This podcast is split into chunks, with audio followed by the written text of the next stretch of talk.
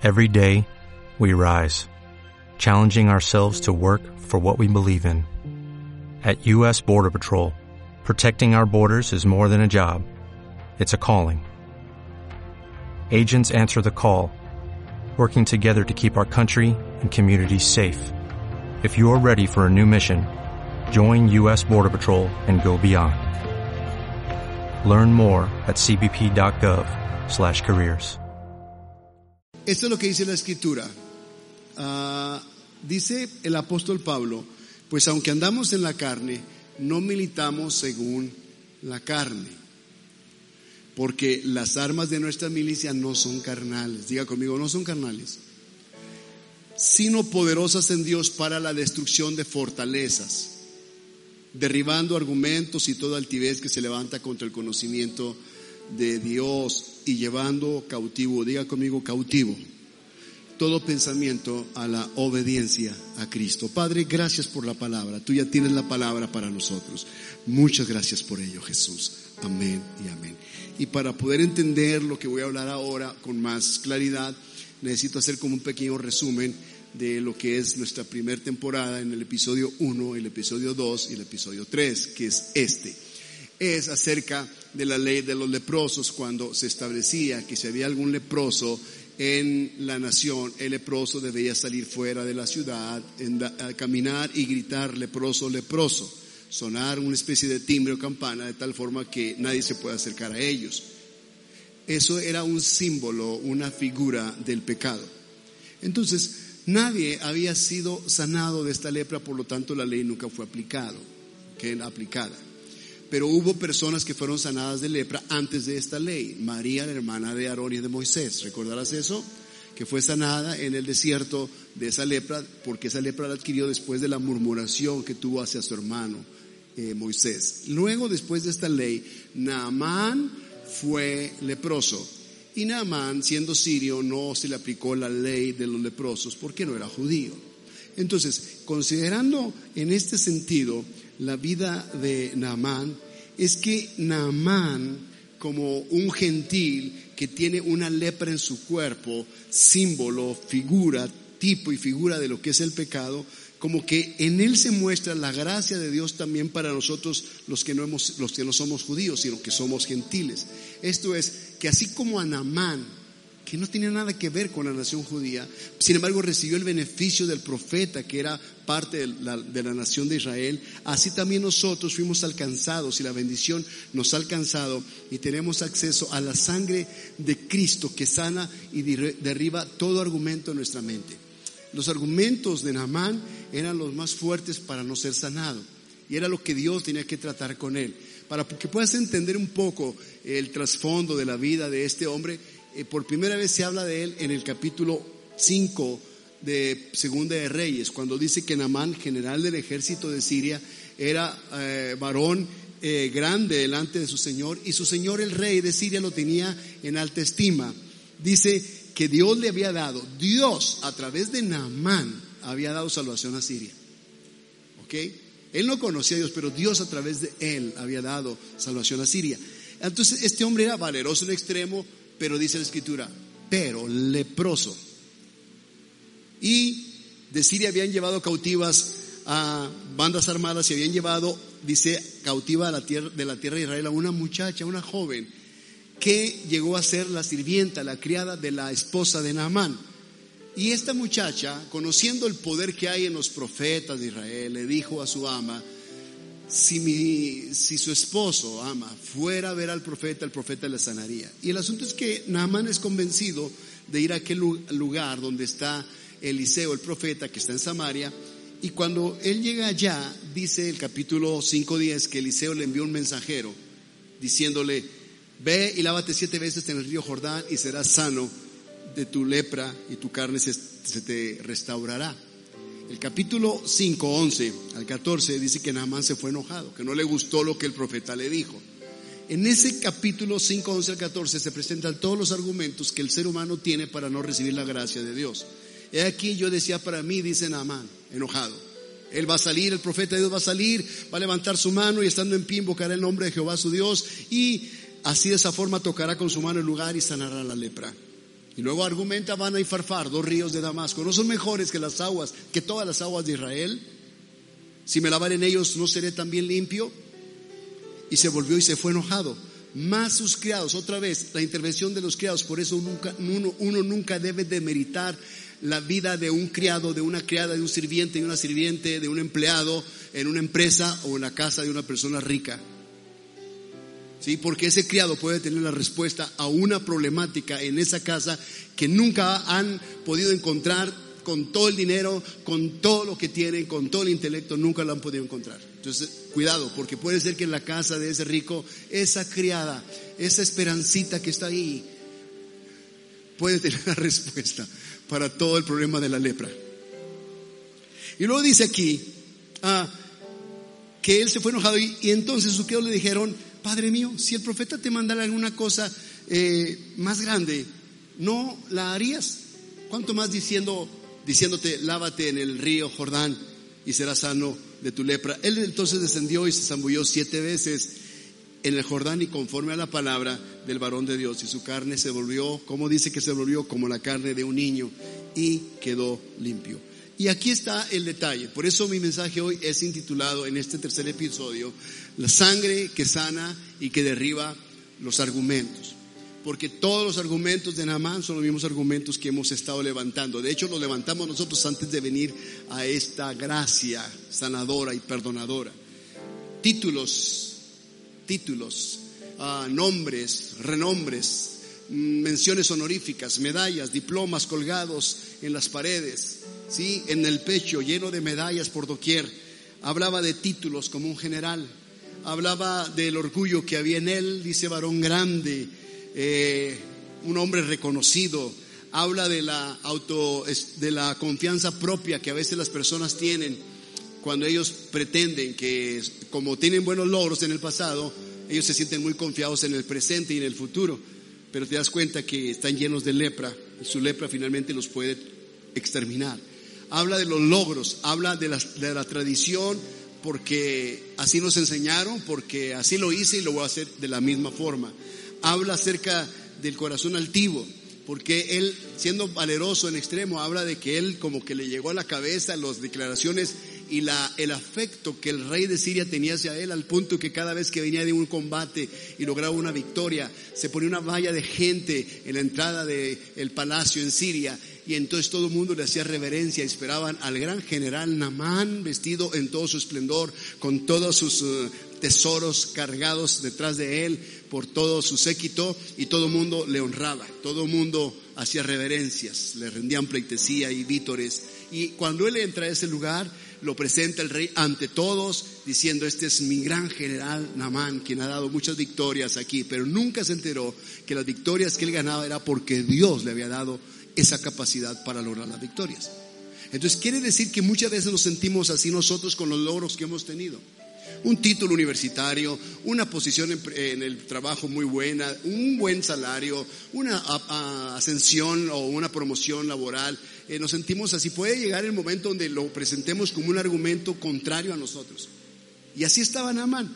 Habla de esa vida natural en la cual las personas viven. La vida natural de donde fuimos nosotros extraídos. Vivíamos una vida tan natural. Y cuando uno vive una vida tan natural, piensa eh, piensa según lo que escucha y según lo que sabe que así se tiene que actuar. Por ejemplo, él había escuchado que los profetas salían y entonces invocaban a su Dios, levantaban su mano, tocaban el enfermo y el enfermo sanaba. ¿sí?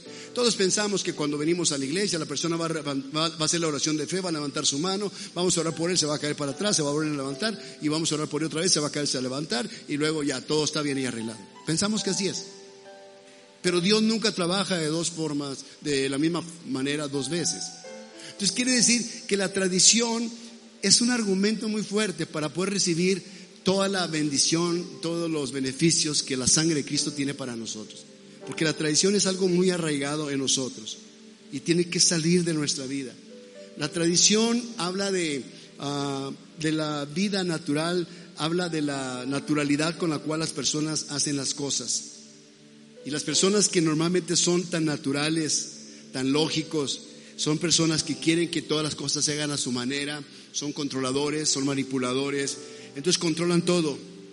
Y de vez en vez, si nosotros queremos experimentar algo de Dios, debemos aventurarnos a bajarnos de la barca y empezar a caminar sobre las olas de la fe, no importando y corriendo todos los riesgos. Debemos aventurarnos a aventar la red al otro extremo, nada más porque Jesús lo dijo, aunque tengamos toda la experiencia y toda la tradición como pescadores, tenemos que hacerlo porque es Jesús quien lo está diciendo. Y nuestro argumento nos puede impedir de ver una gran pesca. Nuestro argumento nos puede impedir ver una sanidad, ver una libertad. La justificación que él tenía, los argumentos que él tenía son muy fuertes. Y termino hablando de los argumentos porque casi es el 90% de mi, mensaje. Los argumentos se levantan tan fuerte. Y el argumento de él es Avar y Farfar. No tienen aguas tan limpias, mejores que las aguas del río Jordán y que todas las aguas de Israel juntas. Entonces él se siente superior porque las aguas de Farfar y Habana pasan por en medio, justamente en sus desviaciones, pasan por en medio de las casas de los generales. Ellos tienen agua personal del río en una desviación que entra a sus propias habitaciones. Ellos tienen un río personal en su propio palacio. No son mejores, ¿por qué no me meto ahí? Es que el profeta no dijo que es Habana y Farfar. Él no dijo que era en el jacuzzi. No dijo que era en el agua que te da masajes. Él dijo que es en las aguas rojas del Jordán aguas sucias del Jordán y revueltas.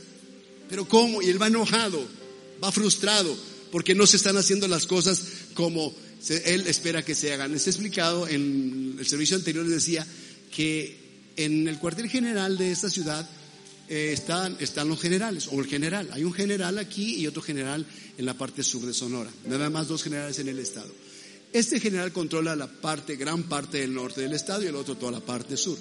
Pero estos dos generales anteriores al que está ahorita eh, venían a la iglesia, ambos, el, general Loza y el general Mayoral. Y entonces cuando el general, el general Loza me invitó una vez al cuartel, les, cuento esto, y cuando me invita al cuartel con mi esposa para tomar una comida, eh, la atención que él nos da es, es, de un nivel que tú tienes que, que saber comportarte, ¿verdad? Comportarte, claro, sin ser hipócrita, tienes que saberte comportar. Entonces, es una, tú notas en ellos una capacidad de controlar las cosas. Con una mirada, con un gesto, con un movimiento, controlan todo. La gente sabe qué es lo que el general necesita. Entonces muchas veces esa capacidad de controlar todo los hace sentirse grandes, altivos, levantar el mentón y sentirse como, tú sabes, no somos grandes, todo el mundo nos hace reverencia, todo el mundo nos respeta, todo el mundo se cuadra con nosotros. Entonces ese es un peligro en la vida de las personas que han logrado cierto nivel ¿ok? Ciertos niveles, porque eso es justamente lo que Naamán tenía. Y para que esos generales hayan venido a la iglesia, quiere decir que ellos tenían un vacío en su corazón. Es igual que Naamán. Yo admiro mucho que ellos hayan venido aquí. La última vez que vino el general mayoral estaba plagado aquí alrededor de muchas, de muchas, eh, ¿cómo se llama? Carros del ejército, que la gente pensaba que algo estaba sucediendo aquí en la iglesia, no sé, que el pastor era mafioso, que el pastor era el dueño de la plaza, cosas así. No, no, no, no. Era, es parte de su séquito, es parte de su, uh, ¿cómo decirlo? Su guardia, su, guardia, su protección. Es así, así funciona. Así funciona. Puedes mover todo eso para beneficio. Así está Naamán. Entonces te sientes que tienes todo, pues has alcanzado logros, tienes contactos, tienes, eh, te conoce gente importante. Pero digo esto siempre, mientras las personas justifiquen y argumenten lo que están haciendo, mientras lo que están haciendo está mal, ellos nunca van a poder cambiar. Si tú estás siempre argumentando el por qué hace las cosas, aunque las cosas están mal, tú no vas a cambiar. Tú tienes que sincerarte contigo mismo. Tú tienes que decir, yo estoy haciendo las cosas mal. Él sabía que estaba leproso. Le habían dicho, el río Jordán, zambúyete, aviéntate siete clavados. Sin embargo, dijo, no, no, no, Amán y Farfar. Sacó un argumento rápidamente para no hacer lo que el profeta le había dicho, porque aparentemente lo que le había dicho no era muy atractivo para un general. ¿Cómo crees un general? Pero en realidad lo que estaba pasando con él es que al ir al río Jordán y desnudarse delante de sus criados, significaría exponer la condición que había detrás del traje de general, detrás de esas medallas, detrás de esos dijes, detrás de todos aquellos títulos que tenía de reconocimiento público, iba a exponer la lepra de su cuerpo. Y la, la, piel de un leproso no es muy atractiva porque la piel se cae a pedazos. Entonces, es así como uno tiene que luchar en contra de tus propios argumentos que son contrarios a los argumentos de la palabra de Dios. Recuerdo al profeta Elías. El profeta Elías surge en un momento de decadencia espiritual en Israel. ¿Recordarás eso? Recordarás que cuando Elías surge, surge en medio de un rey, Acab, que es un, ah, un pelele, alguien que es controlado por una mujer llamada Jezabel, que no es otra cosa sino una manipuladora y controladora. Y que tiene argumentos de sobra del por qué Acab debe reinar como está reinando. Entonces Elías surge en eso y convoca a la nación de Israel para decirle, tienen que decidirse. Vamos a leer el versículo en 1 Reyes 18, 21. Cuando él viene y los confronta, él tiene argumentos contra los hijos de Israel que tienen argumentos contrarios. Y acercándose Elías a todo el pueblo le, dijo, ¿hasta cuándo claudicaréis en vuestros pensamientos o en, dos pensamientos, entre dos pensamientos? Si Jehová es Dios, servirle o seguirlo. Y si Baal, pues ir en pos de él. Pero ¿sabes qué dice? Dice, y el pueblo no respondió nada. ¿Por qué no respondió nada? Porque te neutraliza muchas veces cuando tienes el argumento de la palabra y tienes el argumento del sistema. Te neutraliza, te paraliza, como un león se paraliza tan fácilmente por un domador con una silla con cuatro patas. ¿Sí? Cuando el domador extiende la silla con un látigo en la mano, el león, que es el rey de la selva, es controlado. Esto es increíble. Entonces quiere decir que así de esa forma el pueblo estaba paralizado, no sabía si Baal o Dios, dudaban de eso. Así hay mucha gente que está dudando si servir a Dios o simplemente no servir a Dios, servir al mundo, servir a un ídolo, servir a otra cosa. El argumento de Elías los convenció de que debían seguir a Jehová cuando Jehová, cuando él hizo descender fuego del cielo y consumió el altar.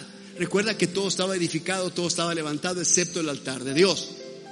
Y cuando el fuego destruye todo aquello, el pueblo entonces se volcó en pos de Jehová, diciendo Jehová es Dios, Jehová es Dios, Jehová es Dios.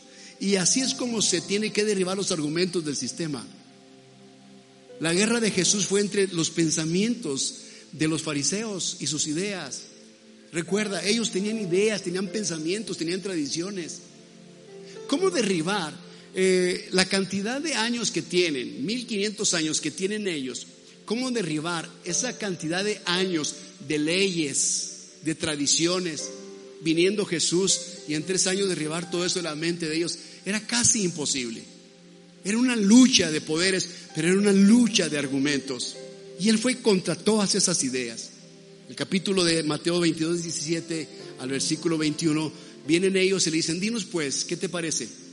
Vienen y le muestran el denario. ¿Es lícito dar tributo a César? Jesús dice, conociendo, dice, conociendo la malicia de ellos, quiere decir que había una mala intención.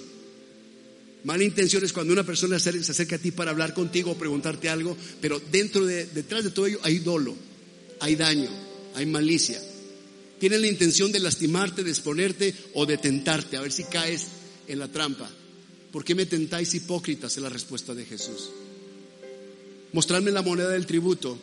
Y ellos, ellos le presentaron un denario, entonces les dijo, ¿De quién es la imagen y la inscripción en la moneda? Ellos dijeron de César. Ok. Yo pienso que agarrando la moneda dijo, ahí está. Denle a César lo que es de César y a Dios lo que es de Dios. Diciéndoles, ok, si la inscripción en la moneda y la imagen es de César y pertenece al imperio romano, entonces el imperio romano tiene derecho al dinero y tiene derecho a la propiedad pública. Le pertenecen a él. Pero ustedes tienen la imagen de Dios denle a Dios lo que le pertenece. Y ellos no querían rendirse a Dios, cuando ellos le pertenecían a Dios. Tenemos la imagen y la semejanza de Dios. Bueno, tenemos la imagen, semejanza, imagen es, fuimos hechos a, la imagen de Dios, ¿sí?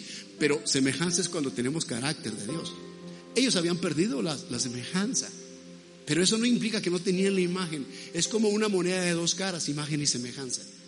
Entonces quiere decir que ellos no estaban entregándose a Dios, cuando Dios era el dueño de ellos. Tenemos hoy las guerras más, ah, yo diría, las guerras más enfurecidas, más fuertes en este tiempo. Siempre ha existido, quiero que lo entiendas, siempre han habido.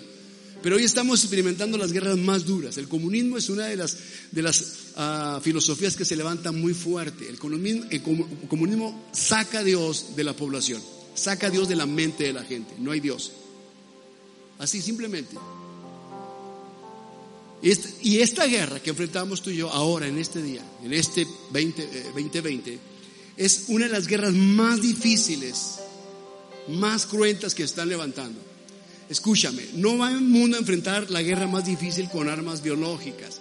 El virus que hoy ha permeado al mundo entero, ni siquiera eso, es una, es, se considera el arma más letal contra nosotros los creyentes. Ni siquiera eso, porque pues ¿qué puede hacer? Nos puede matar y nos vamos con el Señor, ¿verdad? Que sería mil veces mejor, dijo Pablo.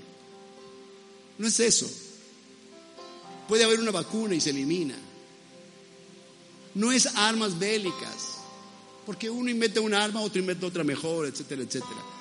Pueden destruir inclusive estas armas, no sé, eh, cosas materiales. Si se lanza una bomba atómica, te destruye toda una ciudad.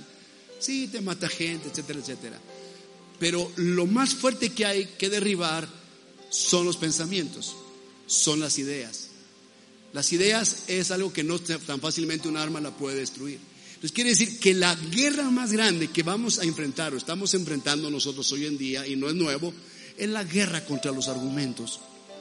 Es la guerra contra las ideologías que se oponen a la palabra de Dios. Hoy más que nunca tenemos una serie de ideologías tontas acerca del género del hombre, acerca del sexo igualitario, acerca de la decisión de un niño de 3, 4 años elegir. Si es niño, puede decidir si es niña. O si es niña, puede decir si es niño.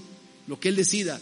El hecho de ah, casarse dos hombres, el hecho de casarse dos mujeres entre sí, son ideas, son ideologías. Esa es la guerra que enfrentamos. Esa guerra es una guerra difícil. ¿Cómo, ¿Cómo vas tú en contra de la mujer que quiere abortar diciendo, es que yo tengo derecho a abortar porque es mi cuerpo, yo puedo decir sobre mi cuerpo, pero no está pensando en el cuerpo del niño? Pero son ideas que se levantan. El gnosticismo decía, sí, creemos en Jesús, pero no creemos que haya venido en carne. Eso es gnosticismo. Gnosticismo significa que creían en parte, es una especie de sincretismo, mezcla de verdad y mentira. Entonces, esa es la guerra que, se levanta ahora contra nosotros. Y si tú no estás listo para ponerte firme ante todos estos argumentos que se levantan, tú puedes caer fácilmente como cayó la primer pareja en el Edén. ¿Recordarás eso? En el Edén. Ellos estaban muy bien en el Edén. Pero ellos se enfrentaron contra Satanás en una guerra de argumentos. Ellos no pasaron por el proceso que hemos pasado nosotros. Nosotros fuimos concebidos por, por papá y mamá y fuimos engendrados, fuimos gestados nueve meses y fuimos finalmente, bueno, dados a luz y crecimos biológicamente y fuimos aprendiendo y a tener el afecto de, los padres. Aprendimos a, a gatear y caminar y correr y todo lo que hemos hecho hasta el estado adulto, hasta reproducirlos inclusive. Pero Adán y Eva no tuvieron eso. Ellos fueron creados originalmente adultos. Entonces, como fueron hechos adultos, no pasaron por ese proceso. La única palabra que ellos tenían de parte de Dios es esta. Este es el paraíso, es el, es el paraíso que yo preparé para ustedes. Es el Edén que he preparado para ustedes. Esta es su casa. Van a ser señores y amos de este lugar. Deben cuidarlos. Pero sepan esto, pueden comer de todo árbol, ¿sí? Ese es el árbol de la vida. Y pueden comer de todo árbol, excepto de ese árbol que está ahí, que es el árbol que produce un fruto, es el árbol del conocimiento del bien y del mal. El día que de él coman, ténganlo por seguro que van a morir. Entonces, ¿qué significa? Que Satanás viene y entonces empieza a hablarles sutilmente y los cautiva. Cautiva sus mentes. Y cautivando su mente, simplemente estaban frente al árbol de la vida y le dieron la espalda y se fueron hacia el árbol de los argumentos. Sí, de los argumentos de Satanás. Y él les habló diciéndoles el por qué sí deberían de comer ese fruto. Es que a poco así les dijo Dios, mira Dios qué ingrato es. Lo que pasa es que Dios es egoísta. Porque Él no quiere que sean como Él. Porque sabe Dios que el día que coman de este árbol, del conocimiento, del bien y del mal, sus ojos serán abiertos y serán igual que Él.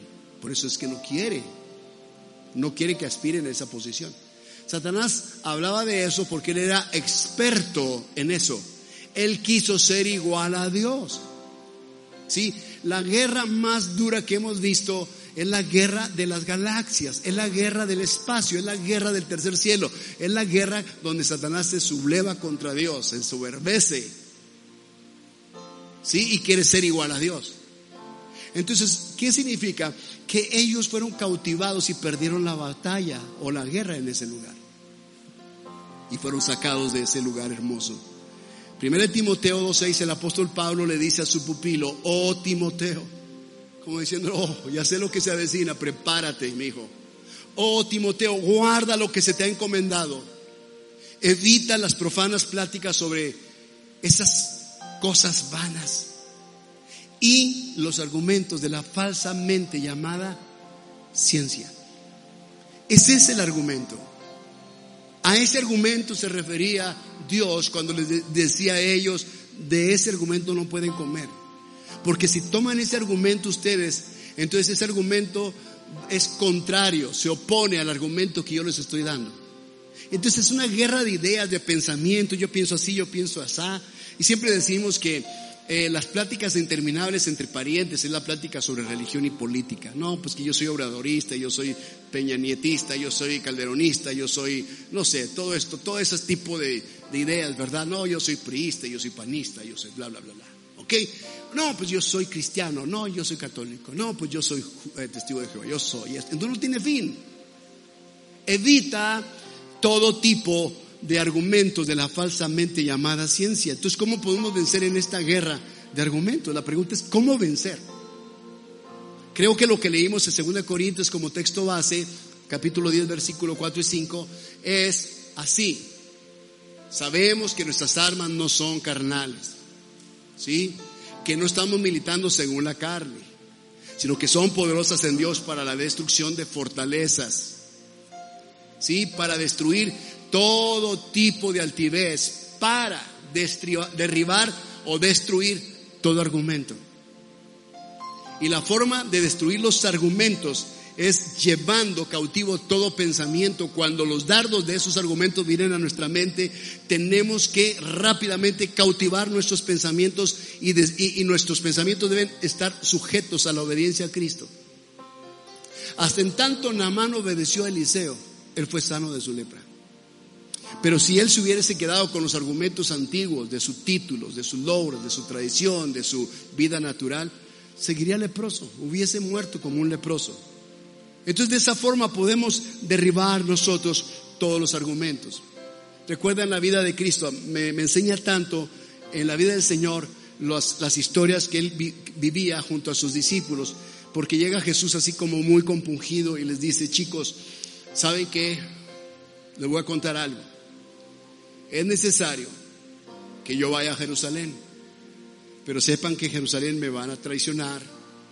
De hecho, uno de ustedes me van a prender, me van a golpear, voy a sufrir mucho, me van a llevar a la cruz y voy a morir. Y entonces Pedrito, Pedrito sale muy defensor, sí, como parte de los derechos humanos, no, en ninguna manera te acontezca esto, Señor. No, no, no, esto no te debe pasar a ti, ¿cómo? No, no, no vayas allá, no tienes que ir ni tampoco te tiene que pasar esto. Y Jesús le recrimina en el capítulo 8:33 de Marcos diciéndole, pero volviendo, dice, pero él volviéndose y mirando a los discípulos, le reprendió a Pedro, ¿sí? Reprendió a Pedro diciendo, quítate de delante de mí, Satanás. Oye, que te digan así está medio grueso, ¿no? Que digas algo y te diga tu pastor así, ay, eres un diablo, eres un satanás, eres un chamuco, quítate delante de mí, porque no ponen la mira en las cosas de Dios, sino en las de los hombres. Ahora, en esencia sabemos que Pedro estaba diciendo eso, pero el espíritu que impulsó a decir eso, obviamente, era un espíritu malo. Obviamente Jesús está reprendiendo eh, a Pedro, pero realmente quien dijo esto venía de un mal espíritu. ¿Sí? ¿Esto qué significa? Que a veces las personas a tu alrededor van a mostrar cierto tipo de compasión hacia ti y van a parecer personas muy piadosas en sus palabras. Y tú debes saber que cuando personas vengan a ti con ese tipo de discurso de mucha compasión, tú tienes que saber discernir de dónde viene esto, si es de Dios o es del diablo.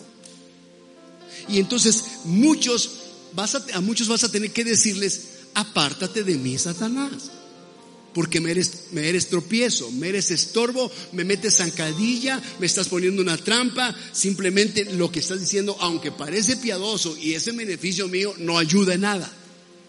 Vas a tener que pararte muy firme contra eso. La pregunta es, ¿cómo supo Eliseo que Naamán, si se zambullía siete veces en el río Jordán, quedaría sano de su lepra? Pues como igual que los profetas de Dios en el Antiguo Testamento y en el Nuevo Pacto también de pronto reciben una revelación. La revelación es la que te puede a ti indicar, instruir, qué decir para que algo acontezca, algo que tiene que ser sobrenatural. Y hasta ese punto, Naamán iba a ser sano de esa lepra, que es como el pecado.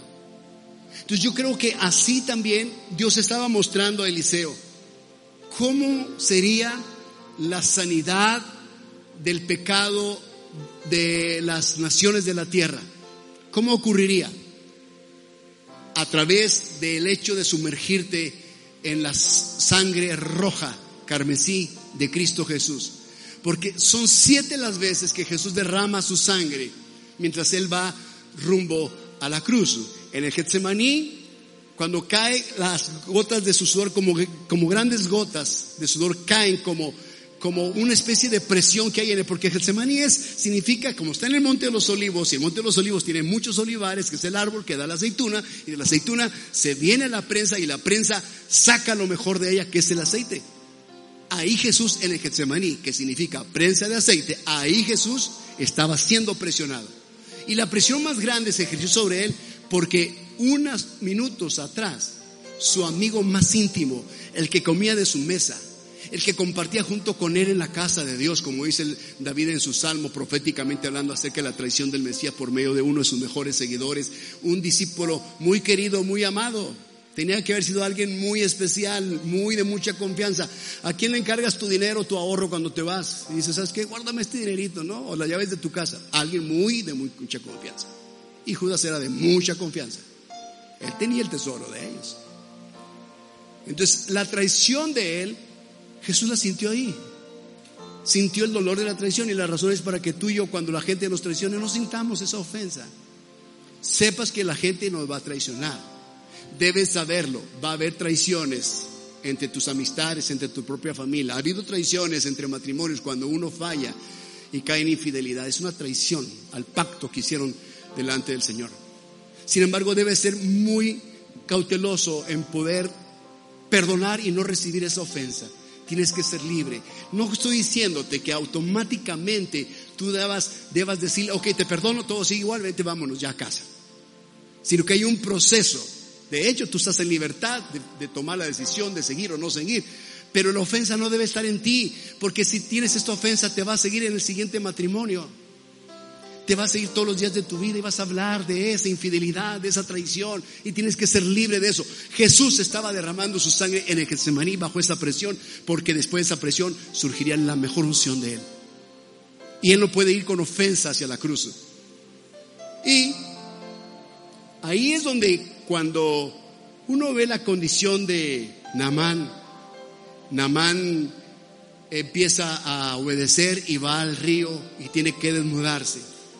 Y ahí, en esa indicación del profeta, Naamán se zambulle al río Jordán una vez y aparentemente no sucede nada. Pero esas siete veces que se zambulló representan esas siete veces que Jesús derrama su sangre cuando Él es golpeado en su cabeza, cuando Él es mm, golpeado en sus espaldas, cuando Él es atravesado por medio de la corona de espinas, cuando Él es perforado en sus manos, en sus pies, en su costado. Esas siete veces, y cada vez que Jesús es golpeado, lastimado, herido y su sangre brota, cada gota de su sangre derriba los argumentos que nosotros tenemos para recibir su gracia. Tu argumento contrario para recibir su gracia. Así Namán se zambulló y todos sus logros y todos sus títulos fueron nada y se destruyeron en las aguas del Jordán. Así Namán se zambulló la segunda vez y su orgullo quedó allí, en el lodo rojo del río Jordán. Así se zambulló la tercera vez y toda la autoconfianza, el hecho de sentirte que tú las puedes, de que tú eres grande, todo quedó ahí. La tradición del por qué las cosas se tienen que hacer de tal forma, o la altivez o el orgullo, todo quedó ahí. Toda lógica humana, toda vida natural, porque a veces somos tan naturales y el hombre natural no puede discernir las cosas del Espíritu. Las cosas del Espíritu se tienen que discernir espiritualmente. Y si tú vives una vida natural, tú no te vas a aventurar entonces a hacer cosas extraordinarias, sobrenaturales, porque como siempre lo has hecho de, una forma y eres muy natural, entonces tú no obedecerás fácilmente lo que Dios te diga, porque dices, no, es que eso así nunca lo hemos hecho, o yo nunca lo he hecho así, pero tienes que aventurarte a hacerlo. Y se destruye allí en el río Jordán todos los argumentos que Naamán tenían, Abán y Farfar, que no son mejores, que no es mejor la vida que yo llevaba antes, que no es mejor quedarme en casa, que no es mejor esto, que no es mejor lo otro. Y de esa forma, el argumento de Satanás desde el Edén, es más, desde el cielo, escucha, desde el tercer cielo, desde la guerra de las galaxias, desde la, guerra aeroespacial, ¿sí? Allá en ese tercer cielo, cuando Él fue creado con toda la belleza y esplendor, según lo que nos dice la palabra de Isaías, cuando Él fue creado por Dios y llamado Lucifer, ¿sí? Un ángel de luz, ¿ok? Y cuando Él fue creado de esa forma, que todo se apercibió para su creación. Y en Él estaban todas esas cosas hermosas. Dice que ahí estaban todos los instrumentos musicales cuando Él fue creado. Estaba el sonido de las cuerdas, el sonido del viento, el sonido de los metales, todo estaba ahí. Pero en realidad no es que todo estuviera frente a Él. Él los tenía en, sí mismo. Él estaba incrustado de todo esto en su propio ser. Él era una, una orquesta que caminaba, que volaba, que andaba. Y eso, eso cautivó a los ángeles. Era tan bella la figura de Él. Tan bella era que cautivó a los ángeles. De hecho, todavía Él sigue cautivando con su música, con su melodía y su ritmo las naciones de la tierra. Todavía hasta el día es su arma más poderosa que tiene, es su argumento más poderoso que tiene para cautivar las mentes de las personas.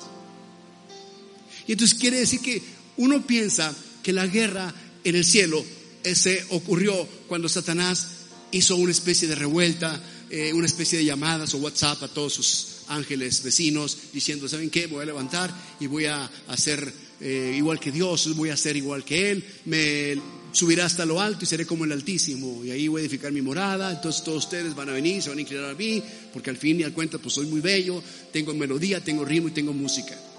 ¿Sí? Entonces, de esa forma, cautivó a la tercera parte de los ángeles. Pero no es así como ocurre, porque Dios es omnisciente y Él conoce todas las cosas nuestras aún, escucha, aún que tú no hayas sido creado por Él, ya conoce todo. Y Él sabía perfectamente cómo iba a reaccionar. Así que Dios no tuvo que cruzarse de brazos o tener que ir a hacer oración de guerra espiritual a su lugar secreto. No, pues a quién iba a orar, no a Él mismo. No tuvo que hacer nada de eso, sino que Dios sabiendo todo, en cuanto Él pensó subir a lo alto, Él lo desterró. Fue en un instante, todo ocurrió en un instante en la eternidad. Todo pasó así, de esa forma.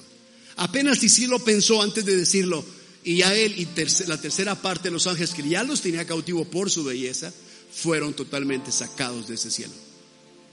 Entonces encontramos una tierra desordenada y vacía y un espíritu de Dios que se mueve para traer orden a todo lo que hay acá. Y entonces Satanás viene y se materializa en una serpiente que camina y les habla al oído dulcemente él es maestro del engaño. Él es padre de mentira. Él miente desde el principio. Es el mayor sincretista que hay. Mezcla verdades y mentiras de una forma muy sutil. Cautiva las mentes, atrapa los corazones, seduce las vidas. Y de esa forma cautivó a esta primer pareja. Y así, casi seis mil años, seis mil años mejor dicho, lleva la humanidad cautiva bajo este príncipe de este siglo. Todo basado en sus argumentos. Si tú no tienes los argumentos como Elías los tuvo, o como Eliseo los tuvo, o como Jesús los tuvo, este sistema te puede absorber, te puede envolver. Es muy fácil ser envueltos por el sistema. Si tú no te pones listo y dices, voy a ir al argumento de la sangre, en la sangre de Cristo, amigos, en la sangre de Jesús, está todo lo que nosotros necesitamos. Todo está ahí. Con toda razón, dice Apocalipsis 12:11, nosotros le hemos vencido, ellos le han vencido, se refiere a la iglesia, ¿A quién? Al dragón, a Satanás, la serpiente antigua. ¿Sí? Por medio de la sangre del cordero. La palabra del testimonio. Cuando aplicamos la sangre y menospreciamos nuestra propia vida hasta la muerte si es necesario. O sea, no le damos argumentos a Satanás. Satanás no tiene más poder del que tú le das a través del pecado. El pecado es lo que a él le da el poder sobre tu vida. Fuera de eso no tiene poder sobre ti.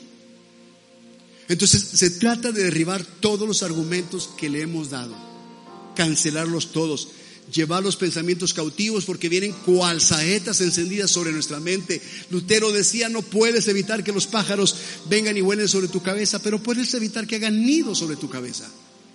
Van a venir pensamientos, alguien te va a susurrar al oído, alguien te va a hablar bonito, te va a querer sacar del propósito, tú tienes que saber que no viene de Dios. Tienes que saber. Pero es que se oye muy bien y la propuesta es muy buena. No viene de Dios, no puede venir de Dios, aunque sea compasiva, aunque sea cargada de mucho amor, de, mucha dulzura, de mucha miel. Tú tienes que ser sutil, porque el fruto que les ofreció era muy atractivo. Realmente se antojaba. Aquello estaba súper apetecible.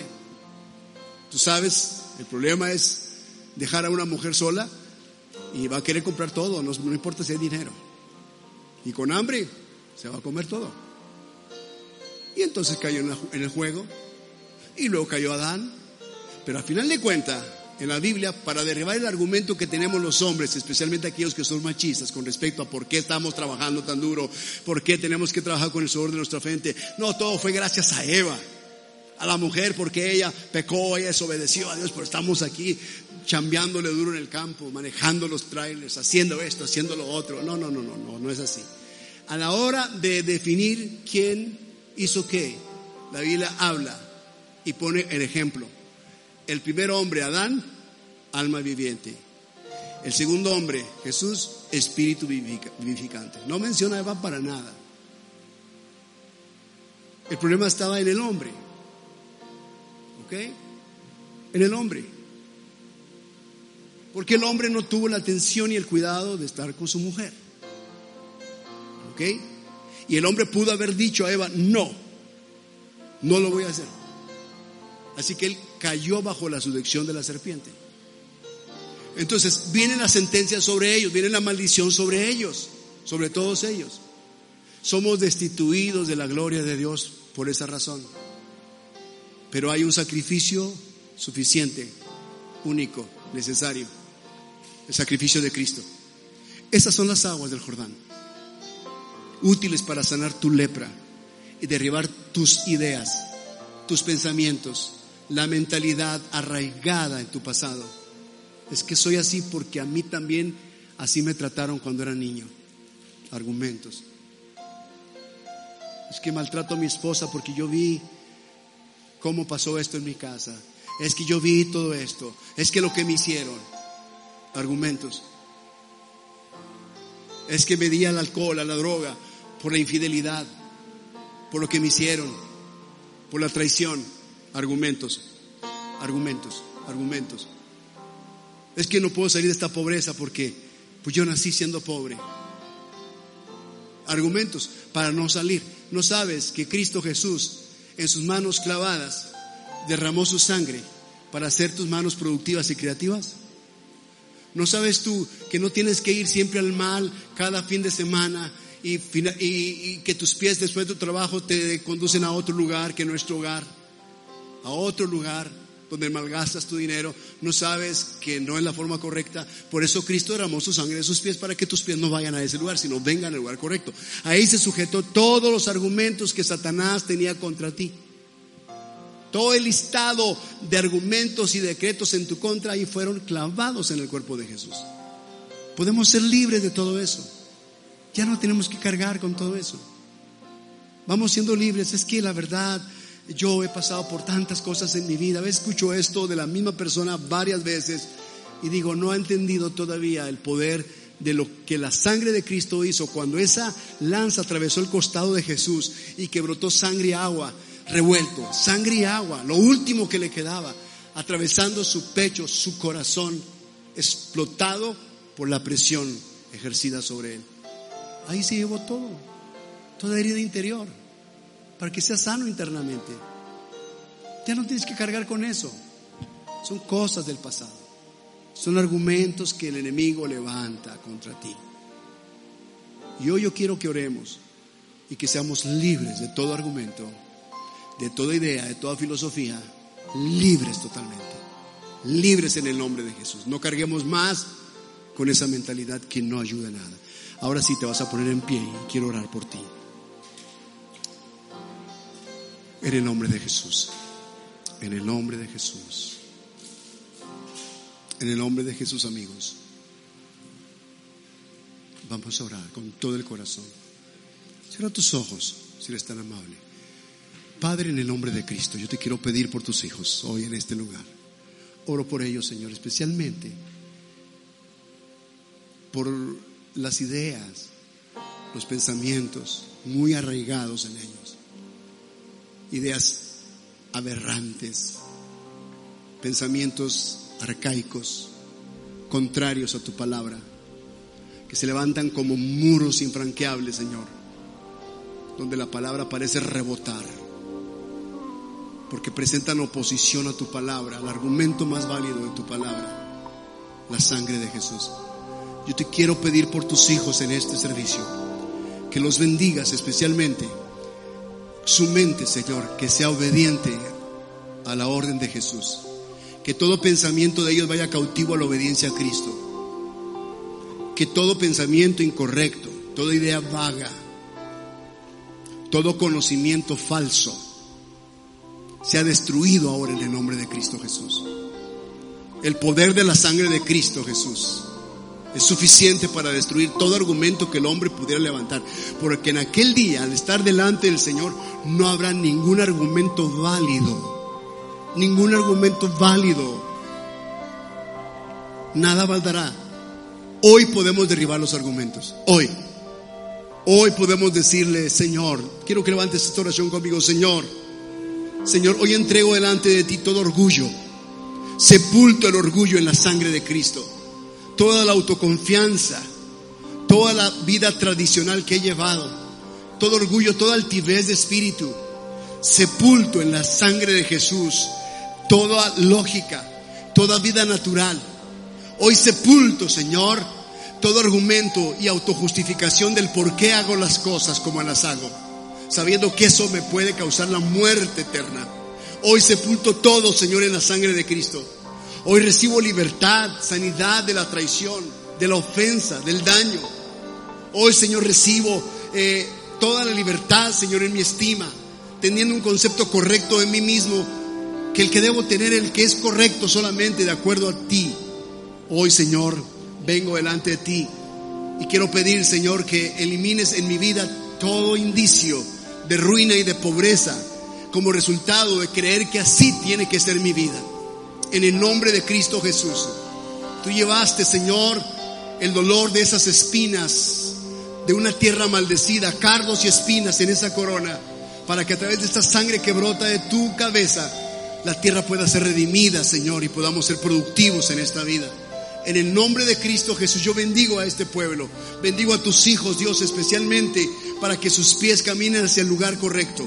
Bendigo tu nombre, Señor, y te ruego que todo quebranto del corazón sea sanado por tu preciosa sangre. Toda herida en el alma, todo daño, Señor, en los sentimientos, en sus emociones sean completamente sanadas y sean restaurados por el poder de la sangre de Cristo que es útil para destruir todo argumento. En el nombre de Jesucristo te doy gracias, te doy honra, te doy gloria a ti. Amén, amén y amén. Si has hecho esta oración, me has seguido en la oración un aplauso al Señor en esta tarde. Vamos a confiar en Dios, vamos a creer en Jesús por su sangre, por su sangre preciosa.